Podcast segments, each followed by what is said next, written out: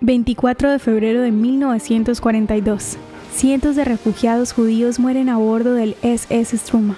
Confundido por error con un barco enemigo por un submarino soviético, el SS Struma que transportaba a refugiados judíos europeos que huían a Palestina fue impactado en el Mar Negro. Su itinerario inició el 12 de diciembre de 1941, partiendo del puerto rumano de Constanta con 769 judíos con destino a Estambul, desde donde planeaban solicitar la entrada a Palestina. Cuando arribaron a Estambul, a los pasajeros se les negó el visado de entrada tanto a Palestina como a Turquía situación que provocó que el 23 de febrero fueran remolcados a la fuerza para regresar a Rumania y el día siguiente sufriera por equivocación su hundimiento en el Mar Negro. El SS Struma fue parte de la gran operación llamada Ali Yavet, la cual buscó ayudar a la inmigración de refugiados judíos de Europa a Palestina a pesar de las restricciones de inmigración británicas.